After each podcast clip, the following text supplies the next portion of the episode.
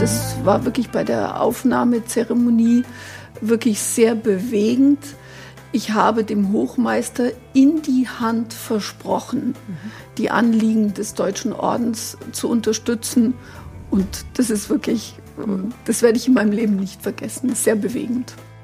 Hallo, ich bin Caroline Haro-Gnendinger. Bei uns bei Alpha und Omega geht es jetzt darum, wie es ist, heutzutage einem geistlichen Ritterorden anzugehören. Es wird spannend, weil Maike Trentin-Meyer und Dominikus Freiherr von und zu Menzingen selbst Mitglieder sind. Es geht um die schillernde Geschichte des Malteserordens und des Deutschen Ordens und darum, wie man heutzutage eigentlich in den Orden kommt und wozu man sich verpflichtet. Und mir ist dabei klar geworden, von der spannenden Geschichte dieser Ritterorden gibt es auch hier in Baden-Württemberg viele historische Gebäude zu entdecken. Zu sehen gibt's unseren Talk auch. Alles dazu in den Show Notes und hier jetzt erstmal zum Hören und los geht's. Jetzt will ich erstmal mit Ihnen den Status klären. Sie gehören ja zu zwei päpstlich anerkannten ähm, geistlichen Ritterorden. Sie haben aber beide keine Ritterrüstung und auch keine Schwerter dabei und wohnen auch nicht in einem Kloster wie vielleicht manche Ordensmitglieder. Woran erkennt man eigentlich, dass Sie Mitglieder in Ihren Orden sind, Herr von Menzingen? Bei mir erkennt man es eigentlich an dem, was ich tue, ähm, äh, nämlich dass äh, ich äh, tätig bin in den Werken des Ordens. Ähm, ich bin außerdem tätig ähm, äh, in einem Verfassungsorgan des Ordens in Rom und ähm, wenn wir uns äh, untereinander treffen, haben wir liturgische Gewände, an denen man die Ordensmitglieder erkennen kann. Aber hier ist kein liturgischer Anlass, deswegen trage ich das hier nicht. Und ab und zu tragen Sie dann dieses kleine Abzeichen? Das trage ich eigentlich immer, äh, wenn ähm, ich mich als Ordensmitglied zu erkennen geben möchte. Ja. Mhm. Mhm. Wie ist es bei Ihnen? Äh, uns äh, erkennt man eigentlich nicht im Alltag. Wir sind überall in der Gesellschaft tätig. Aber wenn wir uns treffen, dann tragen wir unseren Ornat. Man mhm. sieht da den Mantel. Die Familiaren tragen einen schwarzen Mantel mit dem Kreuz des Deutschen Ordens. Mhm. Das Schwarz ist das schwarze auf Kreuz mhm. auf weißem Grund. Äh, und äh, das ist zusammen mit dem Ordenskreuz, sind es die geistlichen Zeichen unseres Ornats. Mhm. Daran erkennt man uns. Und dann tragen wir eben auch bei besonderen Anlässen die mhm. Miniaturen, so wie der Herr von Menzingen mhm. und ich. Bevor wir jetzt aufs Heute kommen, möchte ich mit Ihnen auch nochmal auf die Geschichte schauen, und zwar ins Hochmittelalter. Ähm, da sind ja damals viele Christen auch schon von Europa nach äh, Israel, nach Jerusalem gepilgert, zu den Orten, wo, ähm, die man mit Jesus verbunden hat. Und Jerusalem war damals auch schon, äh, ja, von den drei Weltreligionen geprägt, also Islam, Judentum, Christentum. Ähm, 1095 hat es dann von Papst Ur Urban II. einen Aufruf gegeben, also ja eine Art Anfang der Kreuzzüge, Jerusalem von den muslimischen Herrschern zu befreien, so hieß es. Da kamen dann auch noch wirtschaftliche und kirchenpolitische Gründe dazu. Ähm, aber jetzt müssen Sie ein bisschen aufklären. Also wie sind damals Ihre Orden so ins Spiel gekommen in diesem ganzen, in dieser Gemengelage, Frau Trentin-Meyer? Bei einer Belagerung beim dritten Kreuzzug vor Akkon haben Bremer und Lübecker Bürger ein Spital gegründet und dieses Spital wurde bald von einem Ordensbruder geleitet und daraus hat sich der Deutsche Orden entwickelt. Mhm. Es gab auch ein deutsches Spital in Jerusalem, das hat dann der Deutsche Orden vermutlich wieder übernommen im 13. Jahrhundert. Mhm. Und ähm, der Deutsche Orden hat einfach darauf reagiert, dass, ähm, dass da Pilger kamen und auch Teilnehmer an den Kreuzzügen, die hatten Schwierigkeiten mit der dortigen Hygiene, mit dem dortigen Klima und die haben dann eben Spitäler eingerichtet, mhm. äh, wo man Menschen, die in Not waren, helfen konnte. Mhm. Und äh, die drei großen Kreuzzugsorden, der, der Deutsche Orden, die Johanniter und die Templer, die waren eben so eine Art ständige Truppe im Heiligen Land, die die, die da hinkamen für kurze Zeit als Pilger oder Kämpfende, äh, die denen geholfen haben. Und äh, da gibt es den sehr schönen zeitgenössischen Ausdruck, sie waren Monachus et Miles, sie waren Mönch und Krieger. Mhm. Denn der Deutsche Orden hat sich dann schon sehr bald erweitert zu einem Ritterorden, also vom mhm. Spitalorden mhm. zum Ritterorden. Und diese beiden Linien, mhm. die gab es fortan eigentlich durch die ganzen Jahrhunderte und die spielen auch heute noch für uns eine Rolle. Das ist ja beim Malteserorden ähnlich, ne? nur ein bisschen von der Zeit früher. Wie ist das dort gewesen? Ja, der heutige Malteserorden geht auf ein Spital zurück, das in Jerusalem war ähm, vor den Kreuzzügen. Und der Gründer des Ordens, äh, ein gewisser Bruder Gerhard, ähm, hat, ähm, war an, ähm, hat, hat mit Kaufleuten aus Amalfi ein Spital für die Pilger aufgebaut, mhm. das sich dadurch ausgezeichnet hat, dass es eben allen gedient hat, also sowohl den Christen, die dorthin gekommen sind, wie den Muslimen, wie den Juden. Und ähm, äh, nach der Eroberung äh, Jerusalems 1099 gab es dann eine ganze Reihe Ritter, die eben gesehen haben, die gedient haben in diesem Spital und die dann in dieser doppelten Funktion einerseits als Krankenpfleger ähm, und äh, Hospitaliers und ähm, als Ritter gedient haben im Heiligen Land. Das mhm. sind die Ursprünge des mhm. Malteserordens. Also ist es bei beiden Orden so, einmal dieses ja pflegende ähm, und einmal diese ja militärische Seite. Ne? Mhm. Ja, Sie haben sich beide ja auch ähm, auf die Spuren Ihrer Orden gemacht in Israel, haben Sie mir schon erzählt. Und da ist es wahrscheinlich noch deutlicher geworden. Ne? Also einmal dieses, ja, aus heutiger Sicht eher positive, dieses kümmernde, die kümmernde Seite. Andererseits das aus heutiger Sicht eher unrühmliche, also auch das Töten äh, von Muslimen und ja, auch, auch Juden und Christen sind ja auch umgekommen. Ähm, ja, wie sehen Sie das eigentlich heute so als Mitglied, wenn Sie so auf diese Gründungszeiten schauen und vielleicht auch Ihre Mitmitglieder? Ähm, mhm. Also bei den Maltesern ist es so gewesen, oder bei den sogenannten Hospitaliers, äh, wie gesagt, dass sie von Anfang an ähm, Kranke aus allen Religionen gepflegt haben. Mhm. Und das, was sie aus dem Heiligen Land mitgenommen haben, waren eigentlich ähm, sehr hilfreiche äh, Dinge. Also der Orden ist ja dann aus dem Heiligen Land herausgeflogen und war in Zypern, äh, war in Rhodos, äh, bis er nach Malta gekommen ist. Und immer stand im Zentrum dieser neuen Orte ein Hospital.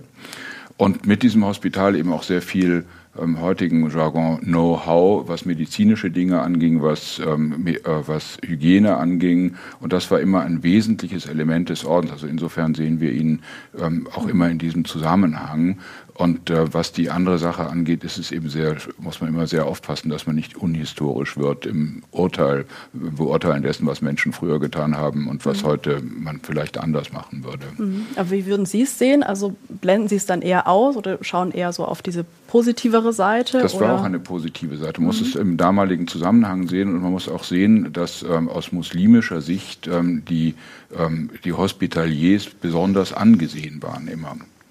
Und auch immer, also wenn sie gefangen genommen wurden, eben besonders geschont wurden und, und dann besonders eine, ähm, auch, auch über, ähm, dann über die Jahrhunderte, wirklich bis ins 18. Jahrhundert, immer eine wesentliche, prägende Macht im Mittelmeerraum gewesen sind.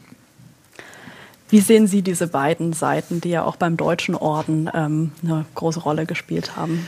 Ja, also der Deutsche Orden hat sich an Kämpfen beteiligt, äh, an den Kreuzzügen später in Preußen, dann auch äh, in, an den Kämpfen gegen die Türken. Ähm, und das gefällt uns heute nicht, aber es ist einfach nicht richtig, ähm, aus, der, aus dem Blickwinkel von heute darüber zu urteilen, sondern der Deutsche Orden hat sich an Kämpfen beteiligt, weil es zu seinem Selbstverständnis damals gehörte, damit müssen wir, glaube ich, leben. Ähm, was aber auch eine Rolle spielt, äh, dass diese kämpferische Seite des Deutschen Ordens im Mittelalter, die wurde für ideologische Zwecke äh, verwendet im 19. und auch im 20. Jahrhundert. Und äh, das wurde dort so in den Vordergrund gestellt, dass man äh, dass das heute sehr präsent ist, präsenter mhm. als bei anderen Orden. Mhm. Und äh, deswegen müssen wir eigentlich auch dagegen kämpfen, dass diese Ideologie des Nationalismus und auch des Nationalsozialismus äh, dieses Bild vom Orden verstellt. Es mhm. wurde verzerrt, um auf diese kämpferische Geschichte besonders aufmerksam mhm. zu machen.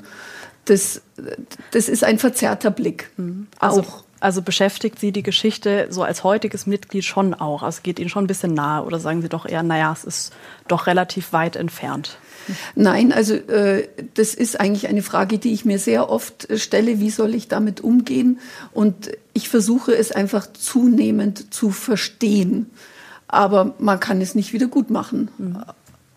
Das ist vielleicht ein kleiner Unterschied beim Malteserorden, der immer ein internationaler oder europäischer Orden war. Der Orden ist ja, ähm, bestand ja aus den sogenannten Zungen, nicht Nationalitäten, sondern ähm, mhm. nach Sprachen. Mhm. Und deswegen ähm, sind wir nicht in der Weise wie der Deutsche Orden, der ein deutscher Orden war, der die deutsche ähm, ähm, Zunge vertreten hat, der ähm, eben im Wesentlichen auch gestanden ist für die, für die Christianisierung oder wenn man es anders ausdrückt, die Kolonisierung des Ostens, ist der Malteserorden so etwas nicht gewesen, sondern er war ein paneuropäischer Orden zu allen Zeiten. Mhm. Wobei der deutsche Orden immer der feinere von den beiden war. Für deutsche Adelsfamilien war es immer so, die älteren Söhne gingen in den deutschen Orden, die jüngeren in den internationalen Malteserorden. Mhm.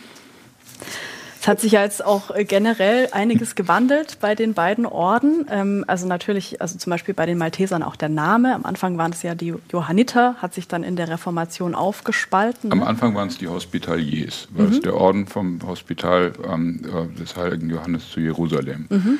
Und dann, äh, dann waren es die mhm. Rhodesier, weil sie in Rhodos waren. Mhm. Und ähm, dann erst seitdem, seit 1530, seitdem sie nach Malta gegangen sind, ist mhm. der Malteserorden. Die Malteser, ne? Und mhm. die ähm, Reformation war ja ungefähr 1525, also da kam die Abspaltung, dass mhm. die einen weiter Johanniter hießen und die äh, sind eben nicht mitgegangen nach Malta. Genau, also der Name und äh, die Orte haben sich geändert. Ähm, auch der Hauptsitz, der ist ja jetzt beim Malteserorden in Rom auf dem Aventin, auch gar nicht weit weg vom Vatikan und vom Deutschen Orden in Wien. Ähm, und ja, äh, es gibt auf jeden Fall keinen Waffendienst heute mehr, sondern der Schwerpunkt liegt ja wirklich auf sozialem Engagement. Also ist es auch das, was die Orden für Sie heute so interessant macht? Oder ist es doch diese ganze Geschichte im Rücken oder ähm, auch die Gemeinschaft? Was würden Sie sagen? Sage ich kurz etwas dazu. Bei uns, ähm, wir haben ja das äh, sogenannte Proprium, also das, äh, unsere Unique Selling Proposition, die aus zwei Teilen besteht. Ähm, und das ist Obsequium Pauperum, der Dienst an den Armen. Und das andere ist die Tuitio Fidei, was Sie gerade Waffendienst genannt haben. Also die Verteidigung des Glaubens hieß es ursprünglich und heute heißt es Bezeugung des Glaubens. Also es gibt immer diese zwei Aspekte, die mhm. auch unmittelbar zusammengehören. Und die Bezeugung des Glaubens ist gleich wichtig ähm, mhm. wie das Obsequium Pauperum. Also das kann man nicht voneinander trennen. Aber ohne Waffen auf jeden Fall. Ja, bezeugen, man kann den Glauben ja bezeugen, man muss ja nicht gleich äh, zu einer Waffe greifen. Mhm. Ja, aber man kann, äh, den, man kann äh, diesen Glauben vertreten, dazu stehen und sagen, mhm. es ist ein ganz wesentliches, äh, konstitutives Element meines mhm. Lebens. Und ähm, ja, würden Sie dann sagen, dieses Soziale ähm, der Orden ist das, was Sie heute so attraktiv finden? Oder ist es eben, wie gesagt, Gemeinschaft oder diese ganze Geschichte? Also ohne das, ohne das Soziale, wie Sie es nennen, oder ohne ähm, die karitative Tätigkeit gäbe es diesen Orden nicht mehr. Der Orden wäre untergegangen, er wäre obsolet. Mhm. Und dadurch ist er überhaupt das, ähm, was er heute noch ist. Und wir sind, was wir, wenn man anschaut auf die Werke, die wir haben, noch nie so bedeutend gewesen wie heute. Ja, wir haben heute, wir haben zwar nur 13.500 Mitglieder, das ist nicht sehr viel, aber wir haben über 100.000 Freiwillige, wir haben ähm, über 50.000 Angestellte im Hauptamt, wir ähm, äh, haben eine ganze Reihe internationaler Tätigkeiten. Äh, wir sind dadurch, dass wir ein souveräner, ähm, ein, so, ein Sovereign Entity sind, in der Lage, direkt mit Regierungen zusammenzuarbeiten und wir werden sehr oft mhm. auch genommen von Regierungen, die sagen, die sind unparteiisch, die stehen da irgendwo in der Mitte. Das ist ein ganz wesentliches konstitutives mhm. Element unseres Ordens und ohne das wäre es nichts. Wenn es nur eine mhm. ähm, Möglichkeit wäre zu sozialem Aufstieg oder der Geselligkeit, ähm, mhm. dann wäre es eben ein Club. Dann bräuchte es uns mhm. nicht zu geben. Wie sehen Sie das? Was finden Sie attraktiv am Deutschen Orden? Ja, auf jeden Fall das sozial-karitative Engagement. Also der Deutsche Orden, der hat heute etwa ähm, 1100 Mitglieder äh, verteilt über äh, Deutschland, Österreich, äh, Italien und auch Tschechien, Slowenien und der Slowakei und Belgien. Mhm. Ähm, und äh, es gibt eben die äh, Priesterbrüder, die die Deutsche Ordenswerke betreiben. Die mhm. sind Marktführer in Deutschland für Suchthilfe. Mhm. Und äh, das ist natürlich schon äh, eine große Sache, die die da betreiben mit vielen Häusern. Mhm. Äh, die Schwestern haben eine Akademie für Sozialpädagogik und äh, bei den Familiaren gibt es verschiedene Einzelengagements, aber da ist zum Beispiel auch wichtig die, die Förderung eines großen Altenheimes in Köln-Brück. Mhm. Also äh, das sind schon unsere Aufgaben, äh, wo wir uns beteiligen und zuständig fühlen. Aber es ist natürlich auch etwas, was einen selber jeden Tag äh, doch ähm, bewegt. Äh, ich gehöre diesem Orden an. Was bedeutet es für mich im täglichen Umgang? Und ähm, es ist so ein Selbstappell, äh, der mich jeden Tag äh, motiviert, in diesem Geiste zu handeln. Was ist da eben dieser christliche Aspekt? Also ist ja eben, wie gesagt, nicht irgendwie der Lions Club oder so. Also was sagen Sie, macht diese, äh, wo spielt da das Christliche eine Rolle für Sie? Ja, also ähm, wir kriegen äh, ganz klare ähm, ja, zu unseren Lebensregeln gehört, dass wir zum Beispiel äh, bestimmte Gebete jeden Tag sprechen, äh, mindestens bevor wir ins Bett gehen, äh, mhm. nochmal äh, eines der Ordensgebete. Also ich habe das Gebetbuch neben meinem Bett liegen und mhm. äh, suche mir da immer noch mal was raus. Äh, das ist, mhm. ja. Mhm. Gibt es sowas bei Ihnen auch beim Malteserorden oder? Ja, die Voraussetzung, ähm, eine ganz wesentliche Voraussetzung, um in den Orden aufgenommen zu werden, ähm, ist ja, dass man ähm, katholischer Christ ist, ähm, dass man in der Nachfolge unseres Herrn lebt, ähm, getreu ähm, der Lehre und den Geboten unserer Kirche. Ohne das äh, werden Sie nicht Malteser. Mhm. Und ähm, dann gibt es ein gewisses ähm, spirituelles Angebot. Es ist dann äh, es ist etwas mehr und dann gibt es auch Möglichkeiten innerhalb des Ordens ähm, das mit einer größeren Verbindlichkeit zu tun. Es gibt ja mhm. diese drei Stände bei uns und ähm, mhm.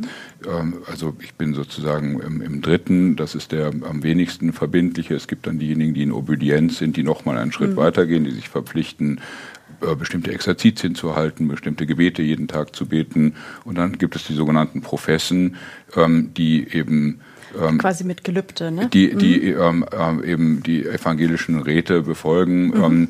Und, und, eines nur nicht sind, sie sind keine Geistlichen, sie sind mhm. äh, Laien. Das ist eine ganz wichtige und das ist eine schwierige Sache, weil ja. wir eben ein Laienorden sind und nicht ein geistlicher Orden. Ja, ne? ja auf diese Struktur, die ist ja hm. sehr komplex. Hm. Ähm, da wollte ich auch noch mal drauf kommen. Also eben, es gibt äh, um das mal grob äh, zu beschreiben, also es gibt ja einen kleinen Teil der Mitglieder, also bei beiden Orden, ne, die eben Armut, Keuschheit ähm, und Gehorsam befolgen und eben wie eine Art Mönche, Nonnen oder, oder Priester leben und ein Gelübde ablegen. Und äh, diese Mitglieder können ja auch die Leitung des Ordens äh, übernehmen. Und dann gibt es viele Mitglieder, die eben verheiratet sein können und einen ganz normalen Alltag haben und eben kein Gelübde ablegen. Also so wie Sie sind ja Familiarin beim Deutschen Orden und Sie sind eben in diesem dritten Stand äh, vom Malteserorden. Und äh, was mich da eigentlich am meisten interessiert, also kommt man da einfach so rein? Äh, kann sich da jeder bewerben? Wie ist das genau? Also ich muss noch mal eine Sache ganz kurz dazwischen werfen. Es können auch ähm, Nicht-Professen ähm, in Leitungsfunktionen mhm. beim Orden sein. Heute also ist es so, dass wenig, mhm. äh, ja, also es kann, es kann äh, ähm, lediglich der Großmeister und der Großkommandeur, die müssen beide Professen sein. Mhm. Alles andere kann auch von ähm, eben ähm, Obedienzrittern ähm, gemacht werden. Das ist mhm. eine neue Sache, die man eingeführt hat im 20. Mhm. Jahrhundert. Und ähm, es ist beim Malteserorden ähm, äh, so, dass, dass man äh, sich da nicht bewerben kann, sondern dass man gefragt wird, ob man mhm. aufgenommen werden möchte. Und beim Deutschen Orden ähnlich. Beim Deutschen mhm. Orden ist es auch so. Mhm. Also in meinem Fall äh, ist es so gewesen, ich habe eben dieses Deutsche Ordensmuseum in Mergentheim geleitet und äh, bin offensichtlich aufgefallen, wurde dann gefragt. Dann mussten sich Bürgen finden, die, die äh, für mich einstehen. Ähm, dann fand ein Gespräch statt mit dem Komtur, meiner Komturei, ein Kandidatengespräch. Und als es dann schon klar werde, ich kann Mitglied werden, äh, musste ich zum Beispiel ein Zeugnis meines Pfarrers beibringen, mhm. wo dann quasi drin steht, äh, dass ich einen guten Ruf habe und eben mhm. äh, einen ordentlichen christlichen Lebenswandel führe. Auch Taufzeugnis musste man vorlegen. Ähm, mhm. also schon ein längeres Prozedere so, ne? Also man kann ja, nicht einfach ja. ausgewählt werden und dann äh, kann man direkt rein. Mhm. Ja, okay. und äh, also ich, die Familiaren legen kein Gelübde ab aber sie geben ein Versprechen ab. Und das mhm. war wirklich bei der Aufnahmezeremonie wirklich sehr bewegend. Ich habe dem Hochmeister in die Hand versprochen, mhm. die Anliegen des Deutschen Ordens zu unterstützen. Und das ist wirklich, das werde ich in meinem Leben nicht vergessen. Sehr bewegend. Wie ist es bei Ihnen? Sie sind ja aus einer Adelsfamilie. Hat es da irgendwie ein Aus, äh, also war das ausschlaggebend dafür, dass Sie ähm, auch zum Malteser werden konnten? Ja, also das ist äh, früher, äh, muss noch mal historisch zurückgehen, das war auch beim, beim Deutschen Orden so. Früher war es so, dass man eben ähm, aus einem bestimmten Famili äh, Familienumfeld kommen musste, so und so viele adlige Ahnen nachweisen musste. Und dann war das eigentlich, ähm, ähm, äh, also bei den Maltesern war es so, dass der Vater die sogenannte Passage gezahlt hat. Das heißt, der hat ein, ein jüngerer Sohn, der Malteser werden sollte.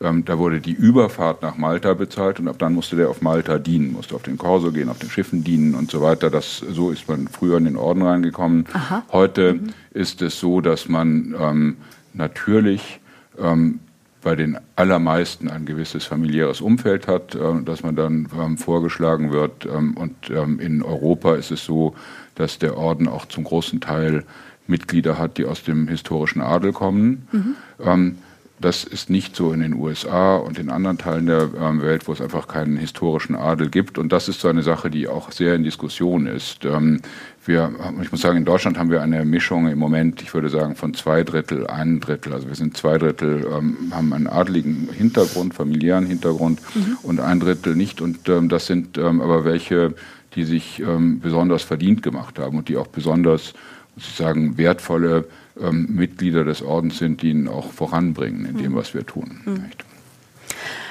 Wozu haben Sie sich genau verpflichtet? Also Sie haben ja auch schon vorhin von ein paar ähm, Posten erzählt, aber vielleicht fangen wir bei Ihnen an. Ne? Also was haben Sie jetzt, Sie haben ja vorhin auch etwas von der in der Hand ähm, Versprechen gesprochen, also vielleicht kurz, ähm, wozu haben Sie sich verpflichtet? Also bei dem Versprechen habe ich mich verpflichtet, äh, die Anliegen und Aufgaben des Deutschen Ordens zu fördern. Also mhm. entweder aktiv äh, mit einer Aufgabe oder einem Amt, ähm, aber auch finanziell. Mhm. Und es das heißt sogar so, ich glaube, die richtige, die, die genaue Formulierung fällt mir jetzt nicht ein, aber diese finanzielle Summe, die man zur Aufnahme und dann auch künftig jährlich äh, beibringt, ähm, die soll schon spürbar sein. Mhm. Das soll okay, nicht also irgend nicht so sowas, so eine Aha. kleine Summe sein, sondern mhm. es soll auch spürbar sein. Mhm. Wie ist es bei Ihnen kurz? Was wozu verpflichtet? Bei uns, das eine hatte ich schon gesagt, ist, ähm, dass man eben getreu der Lehre und den Geboten der mhm. Kirche leben möchte. Ähm, das ist ähm, eine ganz, eine ganz wesentliche Voraussetzung und dass man sich in den Werken des Ordens engagieren möchte, was nicht alle gleich können, für das nicht alle gleich die Zeit haben. Das gilt insbesondere für junge ähm, Mitglieder, die ein Familienleben haben, die am Anfang ihres Berufslebens stehen. Mhm. Ähm, da sagt man, das sind äh, diejenigen, die man später irgendwann mal fragen wird. Für die werden wir irgendwann eine Aufgabe haben. Und es ist nicht so sehr das Finanzielle, sondern es ist im Wesentlichen ist es das Engagement. Und das eine sind eben Ämter in den Werken und das andere sind ähm, Ämter und da braucht man natürlich erheblich weniger, also einmal in der, ähm, äh, ähm, in der, in der Assoziation, also bei uns hier in Deutschland in den offiziellen Dingen, die wir tun. Und das Zweite ist, da wird man je nachdem reingewählt, eben in der Ordensregierung und in den mhm. Verfassungsorganen des mhm. Ordens. Die, das sind immer temporäre Dinge für fünf Jahre, für zehn Jahre, für so etwas. Und dass Sie zum Beispiel jetzt Diözesanleiter in Freiburg sind, das machen Sie quasi eben quasi ehrenamtlich, ehrenamtlich neben Ihrem Hauptjob. So. Ja, genau, mhm. neben meinem okay. Hauptjob. Ähm, ja, jetzt würde mich noch interessieren, also hier in Baden-Württemberg kann man sich ja auch auf die Spuren äh, ihrer Orden machen. Da gibt es so ein paar Gebäude noch, die so dran erinnern. Beim Deutschen Orden ist es zum Beispiel in Bad Mergentheim und Heilbronn. Da gibt es eben dieses äh, schöne Museum ähm, mit auch einer besonderen Treppe und des Deutschordens Münster in Heilbronn. Und dann auch auf der Mainau, auf der Insel Mainau gibt es Gebäude. Da feiert man in diesem Jahr auch ein Jubiläum des Deutschen Ordens dort. Und vom Malteserorden gibt es ja in Neckar-Elz, habe ich gehört, in, außerdem in Heitersheim und in Detzingen etwas von der Geschichte zu entdecken. Vielleicht so zum Abschluss, ähm, was ist da so Ihr persönlicher Tipp? Wo sollte man auf jeden Fall mal vorbeischauen? ja, also natürlich müssen Sie in der Zentrale des Deutschen Ordens vorbeischauen. Mergentheim war von 1527 bis 1809 die Zentrale des Deutschen Ordens. Das wissen viele auch nicht. Viele verbinden den Deutschen Orden primär mit Preußen. Aber nach Preußen kam eben tatsächlich Mergentheim. Und dort steht ein imposantes Schloss, das mhm. Residenzschloss Mergentheim, äh, das dann in der Renaissance zur großen Residenz ausgebaut wurde und wo eben diese großartige Treppe, die Berwart-Treppe, mhm.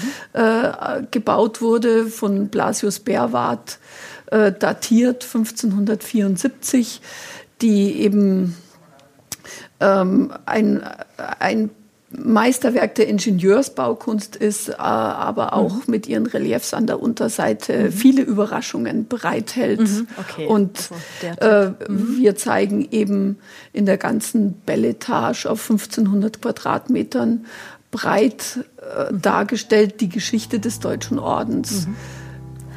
Im Heiligen Land in Preußen mhm. und eben auch, auch hier, im ja. sogenannten Reich, mhm. im Deutschen Reich, Römischen Reich Heiliger Nation. Mhm. Und deswegen eben auch Heilbronn oder mhm. Kapfenburg oder auch mhm. die Mainau. Herr von Menzing, was ist Ihr Tipp so zum Abschluss? Also es gibt über ganz Europa gibt es eben ähm, sogenannte Kommenden und das ist das, was Sie gerade angesprochen haben. Einige gab es auch in Baden-Württemberg. Das sind meistens kleinere Gebäude. Da saß ein Kommendator und das Wesentliche in äh, Baden-Württemberg ist eben Heitersheim, das war der Sitz ähm, des Großpriorats Deutschland. Mhm. Ähm, das war damals ein großer Palast, der inzwischen eben ähm, abgegeben wurde und säkularisiert wurde. Ja. Vielen Dank Ihnen hm. beiden fürs Gespräch wie der Malteserorden und der Deutsche Orden entstanden sind und wie das Soziale und das Christliche des Ordens heute noch gelebt werden, das war unser Thema heute. Vielleicht entdecken Sie ja auch hier in Baden-Württemberg mehr über die spannende Geschichte. Bis zum nächsten Mal bei Alpha und Omega. Übrigens, Alpha und Omega, mehr als du glaubst, ist ein gemeinsames Format der katholischen Bistümer Rottenburg, Stuttgart und Freiburg und des evangelischen Medienhauses in Stuttgart. Zu sehen sind die Sendungen bei den privaten Fernsehsendern in Baden-Württemberg auf Bibel TV und auf YouTube. Weitere Infos gibt's unter kirchenfernsehen.de und kipp-tv.de. Wenn Sie Fragen, Wünsche und Feedback haben, schreiben Sie uns gern an podcast.kipp-radio.de. Und wenn Ihnen diese Folge rund um die christlichen Ritterorden gefallen hat, wie wär's mit der Podcast Folge 2 über Sophie Scholls Lebensstationen hier in Baden-Württemberg?